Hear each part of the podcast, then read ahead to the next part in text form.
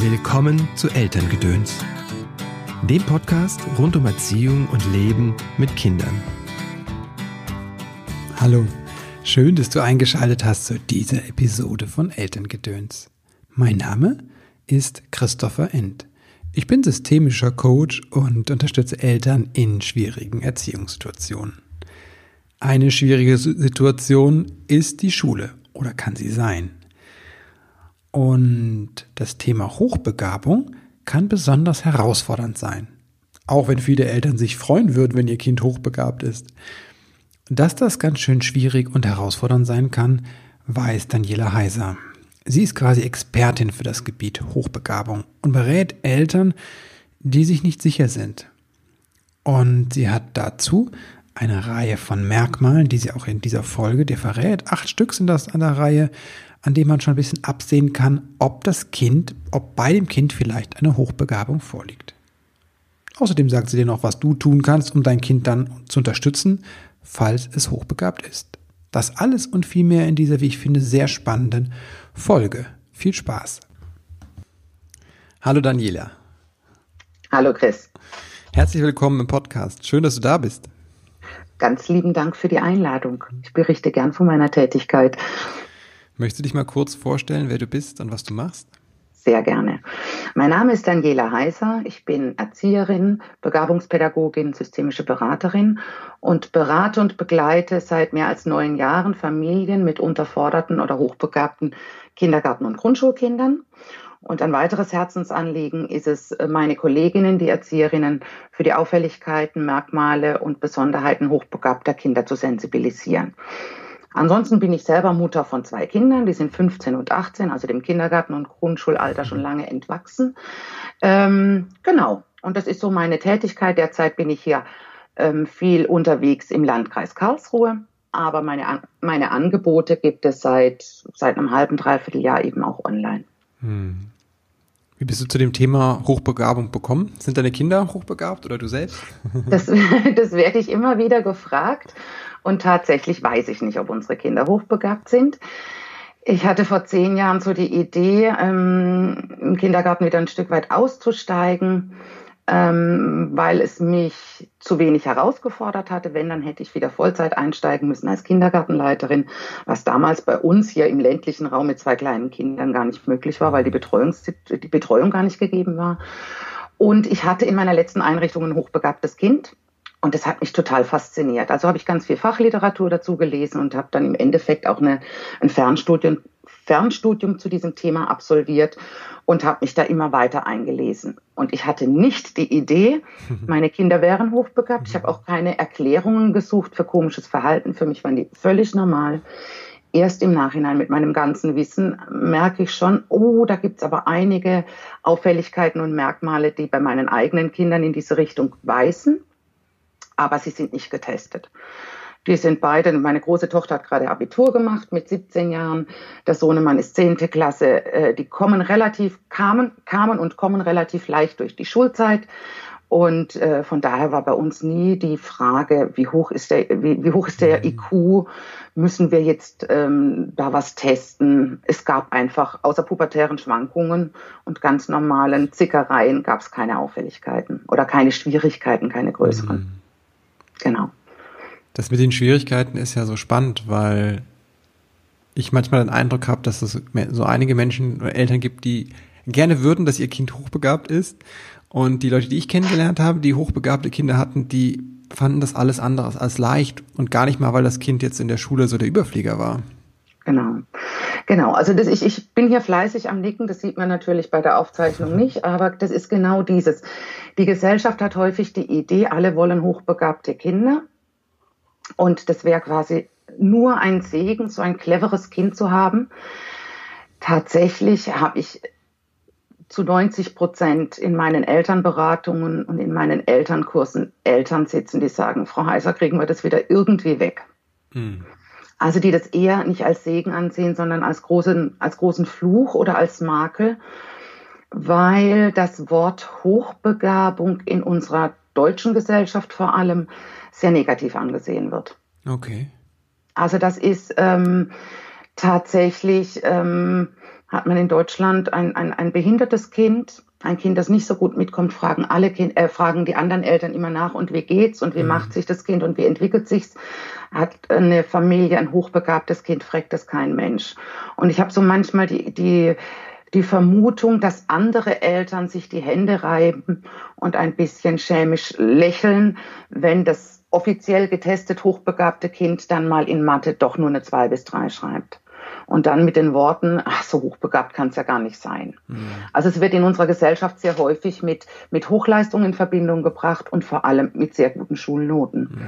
Aber Hochbegabung hat überhaupt nichts mit schulischem Wissen zu tun oder erstmal gar nicht viel mit schulischem Wissen oder auch mit der Möglichkeit zu tun, das in den Arbeiten, in den Klassenarbeiten auch abzurufen.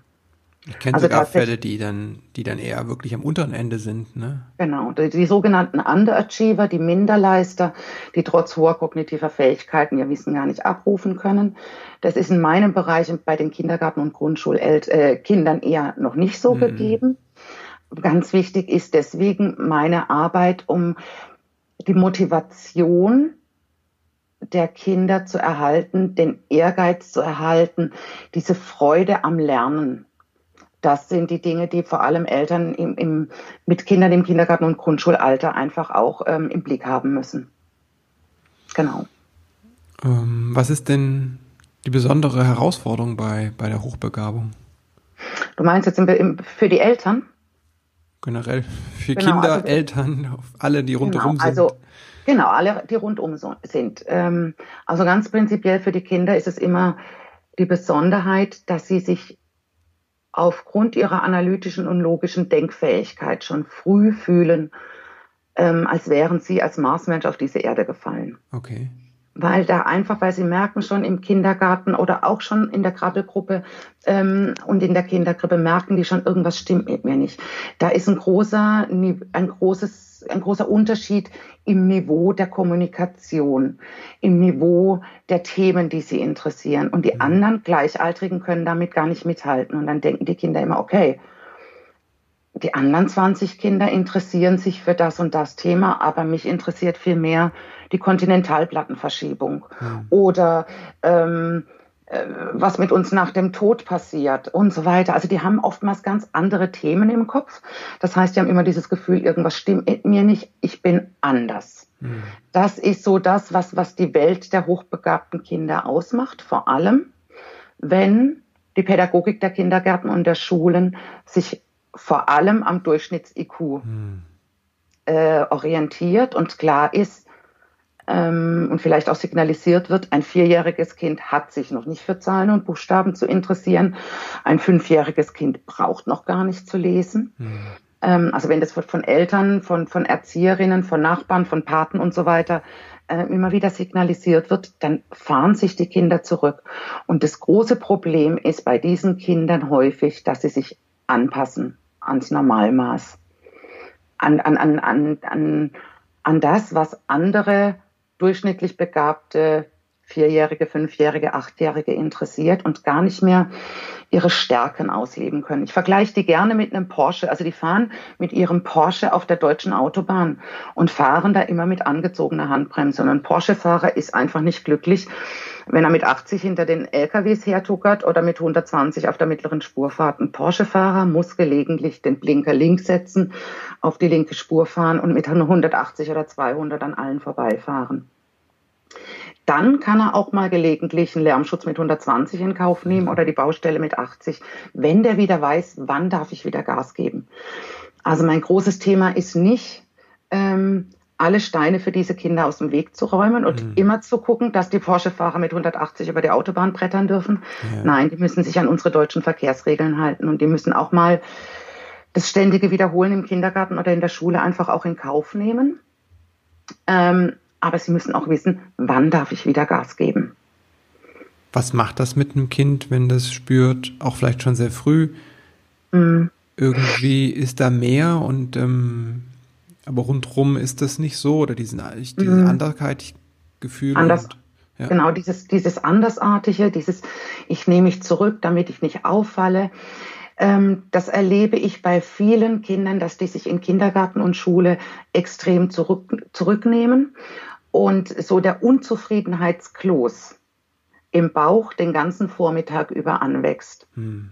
Und sobald die Mama den Kindergarten betritt, um das Kind abzuholen, oder auch der Vater das, äh, das Kind abholt, oder das Kind von der Schule alleine nach Hause kommt, dann explodiert dieser Kloß. Hm. Und dann haben Eltern häufig mit extremsten Aggressionen, Wutanfällen äh, zu kämpfen, um ihr Kind erstmal wieder in, in Anführungszeichen auf Normalmaß zu bringen. Mhm. Aber diese Unzufriedenheit, die müssen häufig Eltern aushalten im häuslichen Umfeld. Mhm. Es gibt aber auch andere Fälle, da sind die Kinder im Kindergarten extrem auffällig, extrem fordernd, zeigen häufig auch ähm, Merkmale, die eher Richtung ADHS, ADS weisen hm. Und sind zu Hause ganz anders. Hm. Ja, da zeigen die eher im Kindergarten oder in der Schule ihre, ihre Bedürfnisse und dass sie nicht zufrieden sind mit dem, was sie zeigen können. Und zu Hause, wenn das Angebot stimmt, dann sind die komplett andere Menschen. Hm. Ist das so ein also, Kennzeichen, diese Unterschiedlichkeit? Oder was ist ein Kennzeichen dafür? Wie kann ich das denn feststellen oder einen Hinweis genau, also bekommen, die, dass mein also, Kind. Also dieses, dieses unterschiedliche Verhalten zwischen Kindergarten, Schule und Elternhaus würde ich jetzt bezeichnen oder würde ich jetzt betitulieren, wahrscheinlich bei 70, bei 60 bis 70 Prozent meiner Eltern berichten hm. dieses unterschiedliche Verhalten. Aber es gibt auch Kinder, die sowohl in der, im, im Kindergarten, in der Schule ähm, begabungsgerecht gefördert werden. Das mhm. heißt, sie zeigen da gar nicht so große Auffälligkeiten und zu Hause stimmt das familiäre Umfeld auch. Es gibt so ein paar Merkmale, die darauf hinweisen, aber nie, man kann das nie verallgemeinern weil bei manchen Kindern ist das eine Merkmal mehr ausgeprägt, das andere mhm. weniger. Äh, das ist, das ist sehr schwierig. Selbst nach zwei Tagen Fortbildungen mit Erzieherinnen ähm, kann ich immer nur den Fokus etwas klarer machen, etwas, ja, etwas schärfer machen. Aber eine eindeutige Hochbegabung kriegen wir nicht aufgrund von Merkmalen ähm, äh, diagnostiziert, sondern man muss tatsächlich ein Psychologe ran und eine adäquate Intelligenztestung machen. Aber mhm. es gibt so ein paar Merkmale, die darauf hinweisen. Zum Beispiel haben diese Kinder häufig eine sehr gute Merkfähigkeit, ein sehr gutes Gedächtnis, mhm. was dann wiederum zu Auffälligkeiten in Kindergarten und Schule führen kann. Vor allem dann, wenn ständig wiederholt wird. Mhm. Ja, wenn das Lied 20 Mal wiederholt wird, also absichtlich jetzt auch etwas übertrieben, wenn wir das 20 Mal wiederholen im Stuhlkreis, oder wenn ähm, die, das kleine Einmaleins ständig wiederholt wird, dann sind die einfach entsprechend, entweder schalten die ab und träumen sich weg, weil sie können es ja schon, mhm. oder sie fangen an zu stören. Ja, stupsen den Nachbarn an, schmeißen Papierkügelchen, fallen vom Stuhl, bringen die anderen zu lach zum Lachen, um den Unterricht noch irgendwie ertragbar zu finden. Oder sie werden äh, zu Hilfslehrern, müssen den anderen helfen. Mhm oder wollen den anderen helfen oder verbessern, verbessern äh, die Erzieherin oder die Lehrerin. Aber für sich selber lernen sie ja nichts. Wenn die, ja, wenn die Dreierreihe mhm. also vom kleinen Einmal-Eins einfach klar ist, warum soll ich dieses ständig wiederholen? Das ist wie für uns Erwachsene, wenn wir ständig und immer wieder täglich aufs Neue die gleichen sauberen Fenster putzen müssten. Mhm. Ja, ich kenne Kinder auch so, also aus dem Bekanntenkreis, die einfach schon schreiben konnten im Kindergarten Mhm. Also die haben sich einfach selbst beigebracht. Und genau. die in eine klassische Schule gesteckt und die müssen tatsächlich dann eine Woche lang das A schreiben. Genau. Und nächste Woche kommt dann erst der nächste Buchstabe. Ja, also ganz eindeutig, wenn wir uns, ich glaube, das ist in, in, ganz Deutschland so, wenn wir uns ähm, den Unterrichtsstoff der ersten Klasse angucken, da ist erstmal Zahlenraum bis 20. Hm. Wenn ich aber in meinem Kopf schon vor der Einschulung äh, sicher im Zahlenraum bis 100 oder gar bis 1000 rechne, dann ist eine Woche Einser schreiben, eine Woche Zweier schreiben, dann ist das einfach äußerst langweilig. Hm. Und dann habe ich eben wieder nur in der Langeweile die Möglichkeit abschalten, hm. Auffällig werden oder zum Hilfslehrer werden, aber für sich selber, ja, wenn ich eigentlich im Kopf, wenn zwei plus drei für mich klar ist, dann kriege ich in der Regel auch 20 plus 30 hin und 200 plus 300. Hm. Wenn die das System erkannt haben, dann sind diese ständigen Wiederholungen die der Durchschnitt, äh, die, die äh, diese Wiederholungen brauchen, aber die durchschnittlich begabten Kinder, ähm, dann ist das einfach äußerst langweilig. Es gibt viele Lehrkräfte, die kriegen da einen guten Spagat hin und schaffen es, differenziert zu unterrichten, Es gibt auch viele Erzieherinnen, die haben da ein gutes Händchen dafür und für die ist völlig klar, wenn das fünfjährige Kind äh, sich schon das Lesen beigebracht hat, dann schätze ich das wert mhm. und ähm, ähm zeige auch, ähm, dass ich das toll finde. Aber es gibt eben auch viele, die eher dann die Nase rümpfen und sagen, ach, Lesen gehört in die Schule, das sollst du aber noch nicht können. Mhm. Und gerade die angepassten Kinder, die fahren sich dann extrem zurück und es gibt dann wiederum den Kloß im Bauch. Also ich kenne viele Kinder, die sich eben vor der Einschulung das Lesen, Schreiben und Rechnen selber beibringen. Es kann ein Indiz sein, aber nicht mhm. jedes hochbegabte Kind äh, macht es schon der, vor der Einschulung. Ja. ja, andere interessieren sich eher für naturwissenschaftliche Themen, für philosophische Themen und so weiter. Ja, da wird tatsächlich, da fragt das dreijährige Kind nach dem Sinn des Lebens. Mhm. Oder auch religiöse Fragen. Hat Jesus wirklich gelebt? Ja, also ein Beispiel möchte ich erzählen, was es vielleicht ein bisschen deutlicher macht, auch das Niveauunterschied, vor allem schon im Kindergarten. Das hat mir ein Vater im Elternkurs erzählt. Sein vierjähriger Sohn hat einem anderen normal begabten vierjährigen Kind erklärt, warum wir sehen. Hm. Das Licht fällt durch die Linse auf den Augapfel. Und sein Gegenüber hat gesagt, bist du doof oder was? Seit wann haben wir Obst im Kopf? Mhm. Ja, das zeigt einfach nochmal so diesen Unterschied ähm, im Denken und in der Denkmöglichkeit an. Mhm. Es gibt weitere Hinweise. Also ich hatte vorhin schon genannt, Merkfähigkeit und yeah. Gedächtnis, das frühe Zuwenden an, an, an Buchstaben, an Zahlen. Mhm. Diese Kinder äh, sind häufig auch gekennzeichnet durch, durch durch eine logische Denkfähigkeit, durch mhm. analytisches Denken. Und aufgrund dieser Denk, dieses analytischen Denk, Denkens haben die schon häufig sehr früh das Vermögen, sich in andere hineinzuversetzen, mhm. sind sehr empathiefähig. Und ähm, die können, die, die haben, das, sind äh, Berichte von Eltern bei mir aus Beratungen und Kursen, da berichten die Eltern, dass das zweijährige Kind sein sechsmonatiges Geschwisterkind beruhigt und sagt, nicht weinen, die Mama hat Kopfschmerzen, das ist zu laut. Wow. Ja, also solche, solche Dinge, da kriege ich manchmal Gänsehaut, weil ich mhm. denke, wow, es ist eine tolle Eigenschaft, diese Empathiefähigkeit, dieses sich in andere hineinversetzen. Kommt eigentlich erst An ab drei, oder? Ende Kindergarten. Genau. Normalerweise genau. dieses. Genau. Also sehr früh ähm, sich extrem regulieren können, damit, äh, damit Mama und Papa ähm, sich ausruhen können, damit, ja, oder manche Geschichten nicht erzählen. Also es war jetzt ein Beispiel auch einer Mutter, da hat ihr achtjähriger Sohn gesagt, Mama, das erzählen wir jetzt der Oma nicht. Hm weil ich glaube oder ich weiß, dann wäre die so unheimlich traurig. Mhm. Ja, also da, da, da ging es, weil, weil die Oma eine neue Partnerschaft hatte und so weiter. Wir erzählen das der Oma nicht, dass ich den neuen Freund von der Oma gar nicht so mag, weil das macht die Oma nur traurig. Ich weiß, der Oma tut's gut, aber mir tut es, äh, mir tut es, äh, mir tut es noch so weh, ja, mhm. weil der, weil der Opa vor kurzem verstorben war. Also das sind Dinge, äh, die, ähm, die immer schon sehr hervorstechend sind. Also mhm. analytisches und logisches Denken. Ja. Das heißt, die haben auch Spaß so am Knobeln, am Tüfteln, am Problemlösen, Dingen auf den Grund gehen. Ähm, viele dieser Kinder sind auch gekennzeichnet durch einen sehr frühen Spracherwerb. Mhm. Das jüngste Beispiel war, ähm, die, das Kind lag im Wohnzimmer unterm Spieletrapez. Die Mutter ist ins Wohnzimmer, äh, in die Küche gegangen, um was zu holen. Und als es in der Küche stand, rief es aus dem Wohnzimmer, Mama, komm mal her. Wow. Also mit zehn Monaten mhm ähm, so viele Wörter hintereinander ähm, zu formulieren. Drei Wortsatz, gedacht, wow, ja. Hm. Genau. Zwei Wortsatz, ja. Ja, ähm, das ist bei vielen Kindern zu beobachten, dass sie ganz früh sich der Sprache zuwenden, dass die sehr schnell in flüssige Sprache übergehen, dass die ähm, vor allem im Krippenbereich auch schon durch eine extreme Ausdrucksfähigkeit auffallen was dann natürlich wieder Schwierigkeiten bedeutet, weil wenn die anderen mich ja nicht verstehen mhm. und ich niemand habe auf dem gleichen Niveau, Niveau, mit dem ich mich unterhalten kann, dann wird es vor allem im letzten Krippenjahr schwierig, bevor der Übergang zur, mhm. äh, zur normalen äh, Kindergartengruppe kommt.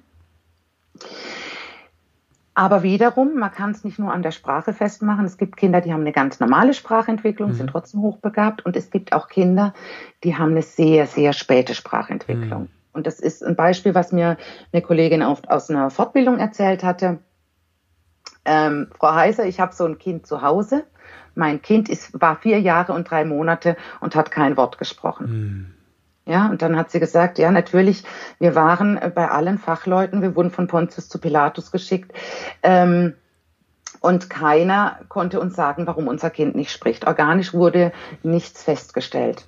Und mit vier Jahren und drei Monaten hat unser Sohn den Mund aufgemacht, mhm. sofort in richtigen Sätzen gesprochen, mhm. Grammatik, grammatikalisch richtige Haupt- und Nebensätze gebildet. Ja. Ja. Frau Heißer, und abends blutet uns das Ohr, mhm. weil er hört ja gar nicht mehr auf zu reden. Ja. Das hat häufig mit der Begleiterscheinung Perfektionismus zu tun. Genau. Weil bevor ich mir nicht 100% sicher bin, lasse ich es lieber ganz bleiben.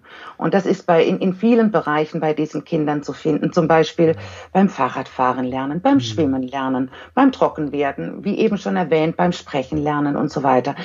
Die entscheiden für sich, wann bin ich weit genug, damit das auch meinen, meinen Vorstellungen und meinen Wünschen entspricht. Und nicht wenige Kinder malen zum Beispiel im Kindergartenalter nicht. Okay. Weil das fünfjährige Kind draußen den Baum mit den Augen eines siebenjährigen Kindes sieht, kann sich das genau vorstellen. Es hat feinmotorische Fähigkeiten eines Fünfjährigen und eine gehörige Portion Perfektionismus.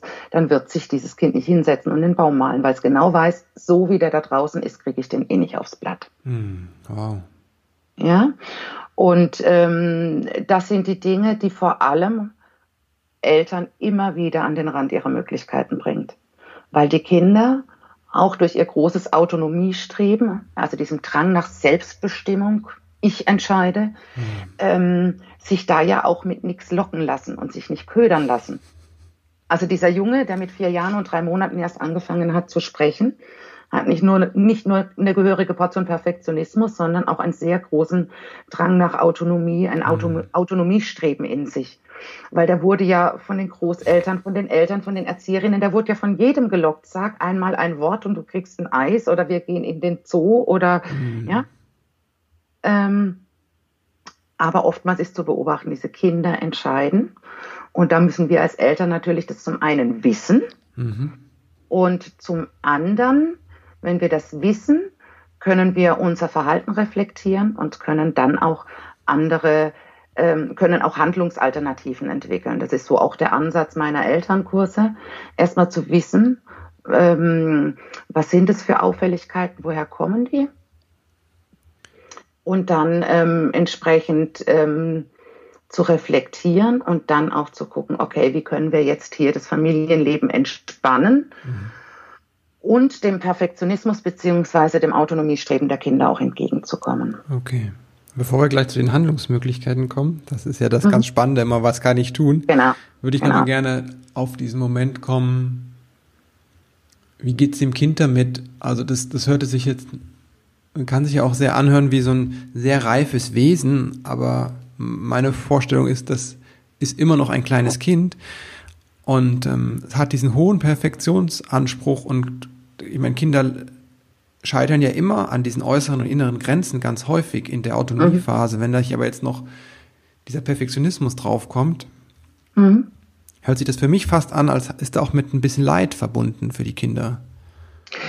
Ich glaube schon, weil die ja schon auch merken, ähm, das sind, weil die merken, das sind immer wieder Situationen im häuslichen Umfeld oder auch im schulischen Kindergartenkontext, äh, wo sie immer wieder an ihre Grenzen kommen. Mhm. Wo sie immer wieder merken, da komme ich ja gar nicht aus meinem Loch raus. Ich glaube, die Kinder können das nicht benennen, vor allem in jungen Jahren nicht, aber die merken schon, andere machen das anders. Und da ist schon da auch der Wunsch da, da was zu verändern. Aber die haben manchmal gar nicht so die Idee, was könnte ich denn jetzt tun? Und wir Eltern neigen häufig auch dazu, in solchen Situationen, die dann häufig auch mit, mit extremen Wutausbrüchen äh, einhergehen, mit Verzweiflung, mit mhm. Resignation. Mhm. Ähm, wir Eltern neigen dazu, diese Gefühle der Kinder klein zu reden, auf die Kinder einzureden, zu sagen, ist doch nicht so schlimm, jetzt mhm. stell dich nicht so an. Ähm, da brauchst du doch gar nicht wütend sein. Ja, also diese Gefühle der Kinder klein zu reden und das macht die ja noch wütender. Mhm. Ja, also das ist, ich vergleiche diese Kinder dann in solchen Situationen immer mit einer geschüttelten Colaflasche. Mhm. Und was machen wir Eltern? Wir versuchen, diese geschüttelte Colaflasche irgendwie aufzumachen. Das kann eigentlich nur in die Hose gehen. Das kann mhm. nur äh, schmutzig werden und nass werden. Ähm, anstatt einfach die Kinder in dem Moment, und da kommen wir schon auch zu den Handlungsalternativen, ja. in dem Moment ähm, braucht das eine Kind einen Arm, wo es sich ausheulen kann, das andere braucht ein Kissen, wo es die Wut rauslassen kann oder einen Boxsack, um die mhm. Emotionen ähm, zu kanalisieren. Und wenn die, wenn, wenn, die, wenn, die, wenn die Wut verraucht ist, wenn die Colaflasche sich beruhigt hat, dann ist es an uns Eltern, dass wir auf das Kind zugehen, das in den Arm nehmen, das streicheln, ähm, zu sagen, hast du dich beruhigt? Ja. Was war denn der Auslöser? Und dann ein Gespräch mit den Kindern darüber führen. Und dann gemeinsam mit dem Kind zu überlegen, ähm, was kannst du das nächste Mal anders tun? Ansprüche auch ein Stück weit zu relativieren. Das müssen mhm. wir Eltern auch aussprechen. Aber in dem Moment, wenn die Colaflasche geschüttelt ist und die sich noch nicht beruhigt hat und wir mit dem Kind reden, hat es überhaupt gar keinen Wert. Ja. Weil das geht zum einen Ohr rein, zum anderen Ohr raus und zwischendrin macht es noch mehr diffuse Gefühle im Bauch. Aber ganz wichtig ist, und das ist eben so dieser, dieser Schritt dahingehend, wir müssen mit dem Kind danach drüber reden, damit es im Endeffekt auf Dauer gesehen und für die nächsten konfliktträchtigen Situationen lernt, Gefühle zu erkennen. Ah, da mhm. steigt eine Wut in mir hoch, da steigt irgendwas in mir hoch, damit die lernen, dann auch gegenzusteuern. Und wir müssen natürlich mit den Kindern auch gemeinsam überlegen, wie kannst du ähm, auch anders mit solchen Situationen umgehen. Okay, also das ist, was wir danach machen, über die Gefühle besprechen, die benennen, damit das Kind weiß, das ist das Gefühl. Mhm. Und dann eine Handlungsalternative, sich zu überlegen für sich als Eltern und für das Kind. Genau. Und im Moment, was mache ich im Moment dann? Im Moment, also in dem Moment, wenn die, ja, wenn die mhm. Wut präsent ist, die Aggression, die Resignation und so weiter, muss man je nach Kind über, äh, schauen, was, was, was ist am einfach oder was, was, was, ähm, was lässt das Kind am schnellsten sich wieder beruhigen. Für manche ist es tatsächlich heulend unterm Tisch sitzen, für die anderen ja. ist es heulend und, und zeternd auf dem Schoß sitzen. Andere Kinder brauchen ihr Zimmer und müssen da erstmal schreien.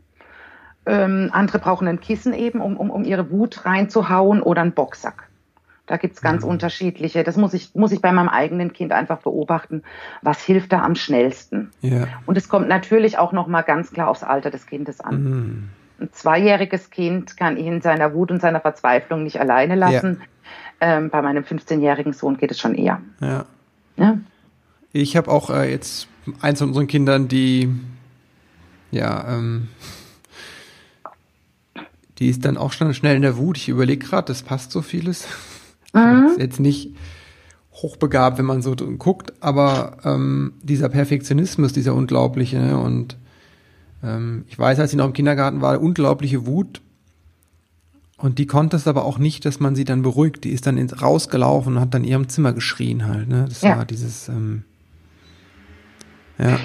Und die fühlen sich in dem Moment tatsächlich auch schlecht. Also es ist eine mhm. tatsächlich, es ist eine, eine Verzweiflung. Ich kann das Beispiel, was, was das Thema Perfektionismus angeht, ähm, auch aus meiner, aus der eigenen familiären Geschichte berichten. Anfang der dritten Klasse stand Aufsatzerziehung an meines Sohnes, ja, wie das mhm. halt so ist. Ähm, und er hat eine gehörige Portion Perfektionismus. Und sobald mhm. er ein leeres Blatt vor sich hatte, sind ihm die, die, die Rollladen runtergegangen und er saß ungelogen zwei Stunden heulend unterm Tisch. Mhm. Heulend und zeternd.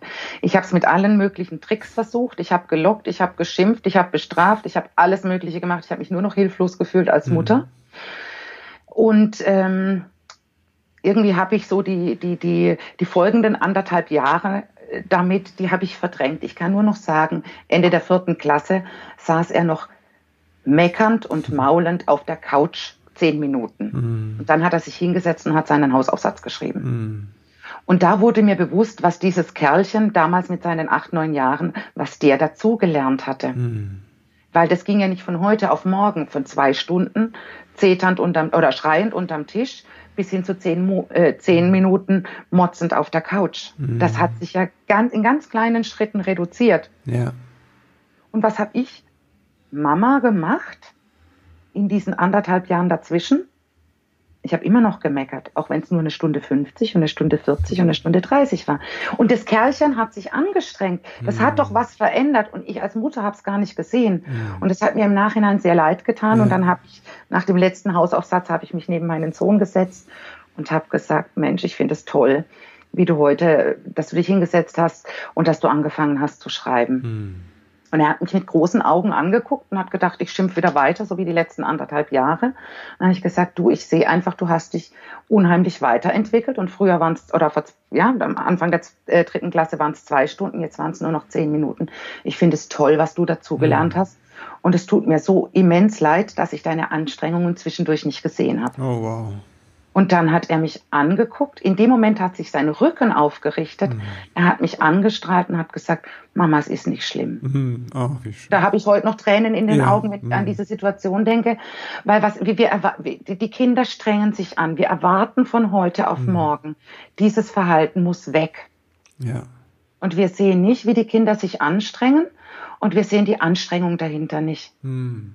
Ja, da, da meckern wir mit dem Kind das beim dritten Mal UNO spielen ähm, verliert, also beim dritten Mal UNO spielen schon wieder verliert und uns die Karten um die Ohren schmeißt. Mhm. Wir sehen aber nicht, dass das Kind noch vor zwei Monaten nach dem ersten Mal uns schon die Karten mhm. um die mhm. Ohren geschmissen hat. Das hat schon was dazugelernt und wir mhm. Eltern erwarten, dass das Kind von heute auf morgen äh, sofort und mit Anstand und in Würde verliert. Nein, das ist ein Lernprozess, den müssen wir als Eltern begleiten. Natürlich müssen wir nicht sagen, ähm, das hast du jetzt toll gemacht, ich freue mich über die Karten, die mir um die Ohren fliegen. Das soll man natürlich auch nicht sagen. Mhm. Aber zu sagen, ich habe gemerkt, du hast es heute zwei Spiele 20 Sekunden länger ausgehalten als beim letzten Mal. Also eher auf die kleinen Schritte achten, die sich die ändern. Die ganz kleinen Schritte, genau, mhm. die sich verändern. Weil ähm, nur in kleinen Schritten tritt Veränderung ein ich meine, wir Erwachsene brauchen ja Jahre manchmal, um von, keine Ahnung, Zigaretten oder Alkohol oder sonst was loszukommen ja. oder von einem Essverhalten, keine Ahnung. Und von den Kindern erwarten wir, dass die das so schnell schaffen dann. Ja. Genau. Und die Kinder sind häufig ähm, kognitiv sehr weit. Die sind mhm. weit über dem Durchschnitt, deswegen sind sie ja entweder mhm. hochbegabt oder äh, überdurchschnittlich begabt. Also das fünfjährige Kind, das denkt in manchen Bereichen wie ein siebenjähriges. Mhm. Was hat Emotionen eines Fünfjährigen mhm. oder vielleicht auch noch eines Vierjährigen? Das mhm. muss da, und es hat vor allem erst Lebenserfahrung eines Vier- oder Fünfjährigen, je nachdem wie alt es ist. Und nur weil das Kind manchmal so so kluge Fragen stellt, so, ja. so, so Fragen stellt, die so in die Tiefe gehen, dann mhm. erwarten wir als Eltern oder auch als Pädagogen, dann muss sich das Kind auch in, in, in emotionalen Dingen so weit verhalten. Das mhm. geht aber oftmals gar nicht. Das heißt, es kann auch sein, dass ich in dem einen Bereich weit bin und in dem anderen, ich kann mit Zahlen genau. gut, aber ich kann vielleicht sozial noch gar nicht so gut. Genau. Das gibt's genau. auch? Ja. ja. Okay. Also häufig wird diesen Kindern ja vor allem soziale und emotionale Defizite bescheinigt. Mhm. Also ganz viele Eltern, die bei mir anrufen, die sagen, mein Kind, ja, die, die beschreiben mir, was ihr, ihr fünfjähriges, ihr siebenjähriges Kind alles tut. Ähm, aber die Erzieherin oder die Lehrerin sagt, sozial-emotional noch nicht weit genug. Mhm. Es muss noch ein Jahr im Kindergarten bleiben oder ich kann diesem Kind nicht weiteres Futter im Unterricht geben, weil eben die, die Defizite im sozialen und emotionalen mhm. Bereich liegen. Und jetzt bringe ich wieder das Beispiel von vorhin wenn ich den ganzen Tag Fenster putzen müsste, saubere Fenster putzen hm. müsste hm. und immer wieder die gleichen Fenster putzen müsste ja. und morgen schon wieder, hm. dann weiß ich auch, würde mir mein Mann und meine Kinder soziale und emotionale Defizite bescheinigen. Also die hätten zu Hause nichts zu lachen, ja. weil ich ja völlig unterfordert wäre. Ja. Ja, und das müssen wir uns einfach äh, vor Augen halten. Was, was würde uns Eltern, was würde das mit uns Eltern tun, wenn unser Kind, äh, wenn wir als Eltern immer unter unseren Möglichkeiten bleiben müssen, mhm. dann entsteht ja auch so, ein, so eine latente Aggressivität. Entweder ziehen mhm. wir uns zurück oder wir zeigen die nach außen. Eine ganz tiefe Unzufriedenheit, die andere vielleicht als sozial und emotional defizitär betrachten. Okay. Wir müssen immer gucken bei diesen Kindern, wie verhalten die sich, wenn die unter Gleichgesinnten sind. Also nicht bei dem Vierjährigen gucken, wie verhält sich im Kindergarten mit den anderen Vierjährigen, sondern zu gucken, wie verhält es sich in einer Gruppe mit ähnlich begabten Vierjährigen. Hm. Ist dann das Verhalten auch noch so? Hm. Wenn, das, wenn, wenn da das Verhalten auch noch so ist, dann würde ich dazu raten, weitere Schritte in, in, in, in Betracht zu ziehen. Mhm. Ist es aber unter ähnlich begabten Kindern komplett weg? Jemand, der mich versteht, jemand, der auf, äh, auf einem ähnlichen Niveau ist wie ich. Mhm. Wenn das dann auf einmal weg ist, dann hat es häufig mit der Unterforderung zu tun. Okay. Hm. Gut. Ganz schön viel Stoff. Ganz schön viel Stoff, genau. Deswegen ist es auch nicht einfach. Man kann Ja. nicht sagen, an dem Punkt oder an Mm. dem Punkt erkennt man hochbegabte, überdurchschnittlich begabte Kinder. Und es sind weitaus mehr, als wir uns immer wieder denken. Ja. Ja, also in der Bevölkerung, man sagt, zwei, zwei bis drei Prozent sind hochbegabt. Ab einem IQ von 130 zählt man, ähm, zählt man zu den hochbegabten Menschen. Aber das sind in einer, in, einer, in einer regulären Kita mit 100 Kindern zwei bis drei Kinder. Hm, okay. In der Grundschule, Wow. ja, hier, Dorfgrundschule mit 100 Kindern sind es zwei bis drei. Hm. Aber die Auffälligkeiten und die, die Besonderheiten, die, die diese Kinder mitbringen, die können auch Kinder schon zeigen, die überdurchschnittlich begabt Hm. sind, weil es ja Symptome der Unterforderung sind. Und als überdurchschnittlich begabt zählt man schon ab einem IQ von 115. Und das sind dann schon wieder 15 Prozent Hm. der Kinder. Das heißt, in einer regulären Kita, in einer regulären Schule sind es 15 Kinder. Das ist, sind gar nicht wenige. Naja, das ist, und auf eine Weise ist ja das, das du beschrieben hast, dieses, wir machen ein arithmetisches Mittel, also einen Durchschnitt, und daran machen wir, richten wir das aus, wie wir auf einen Mensch zugehen, trifft ja auch wirklich nur die, die in der Mitte sind. Die, die ein bisschen Genau. drüber sind und die ein bisschen drunter Genau. sind, ne, die 20 Wiederholungen nervt auch denjenigen, der eigentlich 30 Wiederholungen braucht. Das Genau. nervt den nämlich auch. Genau. Und Ja. nur nochmal, weil du jetzt eben auch mit diesen, mit diesen Kindern, die, ähm, die eher Richtung Lernbehinderung oder geistige Hm. Behinderung gehen, die eher niedrigeren IQ haben. Mhm.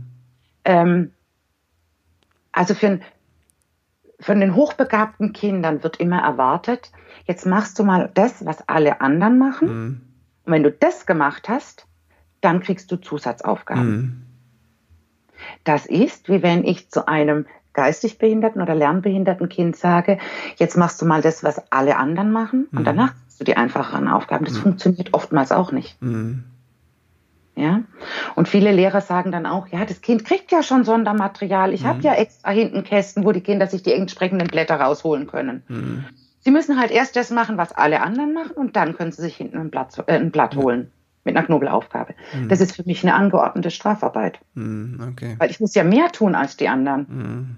Mhm. Anstatt zu sagen, okay, du machst nur die Hälfte der Wiederholungen Mhm. auf dem Übungsblatt, weil du kannst es schon, aber ich muss es sehen. Ja, ich muss es ja, die, die Lehrer müssen ja auch ein Stück weit mit den anderen vergleichen können. Und wenn du die Hälfte dieser Aufgaben gemacht hast, diese Zeit nutzt du und holst dir hinten noch ein Knobelblatt. Ja. Ja, also eher da so Möglichkeiten zu finden, den Blick weg vom Alter zu richten, eher hin zu den Begabungen. Das ist sowohl im Kindergarten als auch Schule immens wichtig. ja. Genau.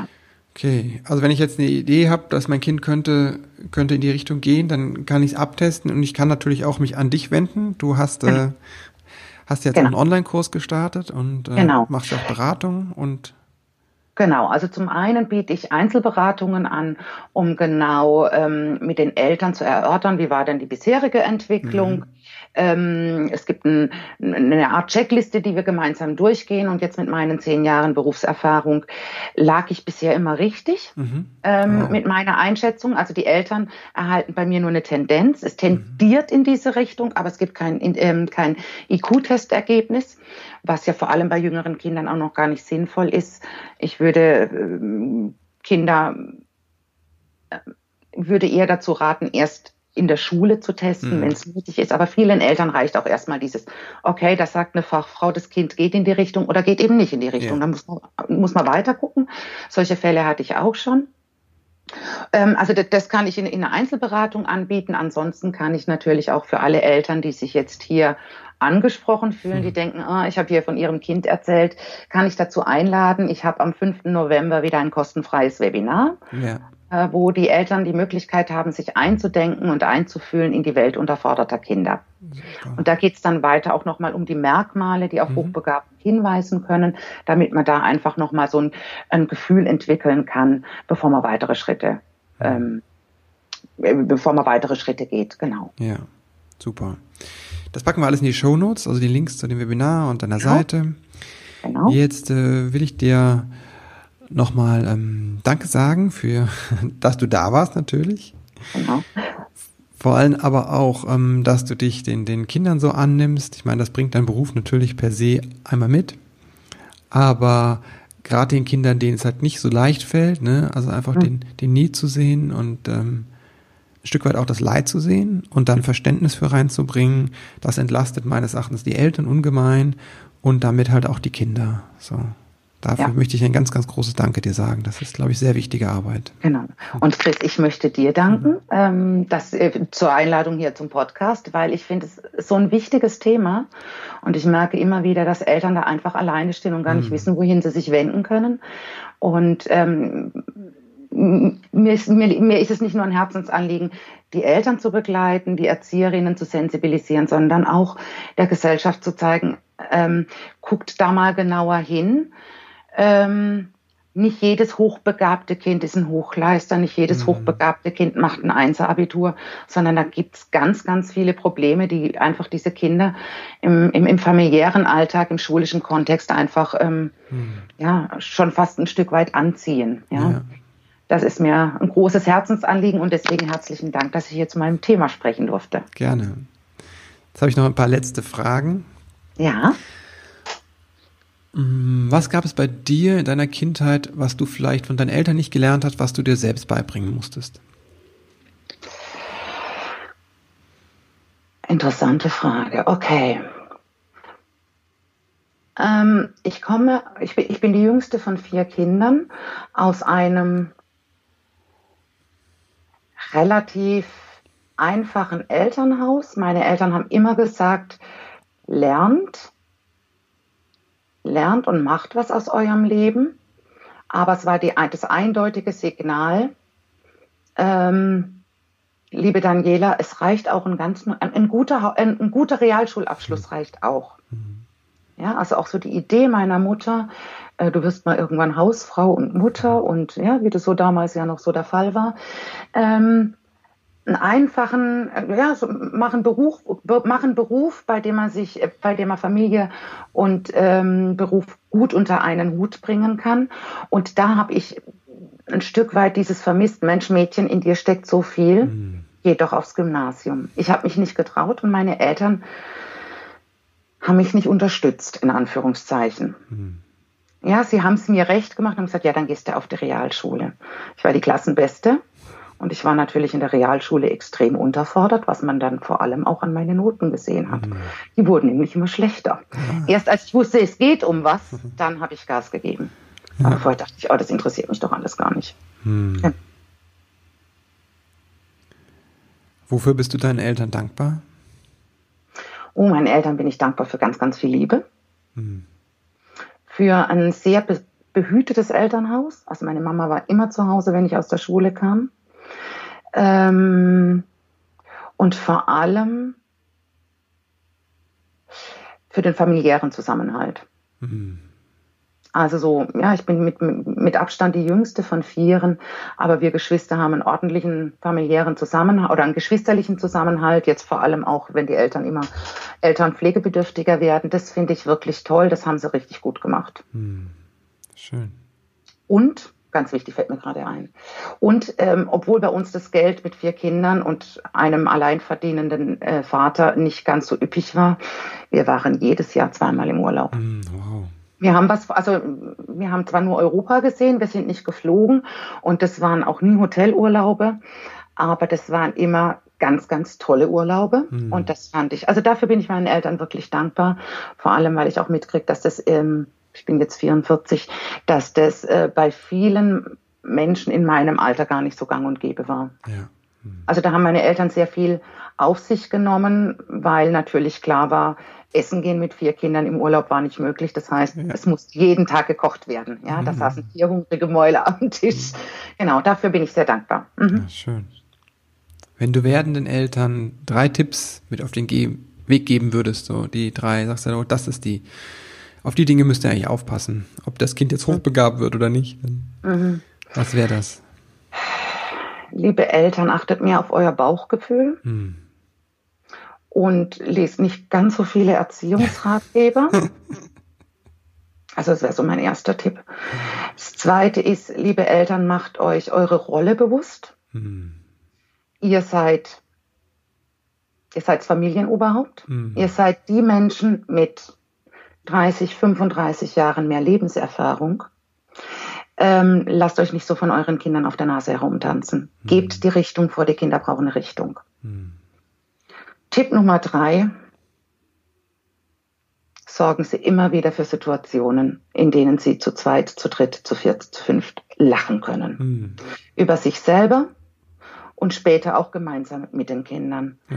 Weil Humor, das merke ich hier bei uns in der Familie oder in meiner eigenen Familie, Humor ähm, lässt manche konfliktträchtige Situationen einfach, die, da löst sie sich in, in, in Luft auf. Ja, sehr schön. Danke, genau. Daniela. Danke, Bitte dass du da gerne. warst. So, das war die Folge mit Daniela zum Thema Hochbegabung. Ich mach's kurz an der Stelle, denn wir sind echt über der Zeit. Deswegen ein kleiner Hinweis nur auf meine Veranstaltung Elternkreis. Das ist ein offenes Angebot für Eltern. Ende November, am 29. November in Köln. Bist herzlich eingeladen, vorbeizuschauen. Bitte nur melde dich vorher an.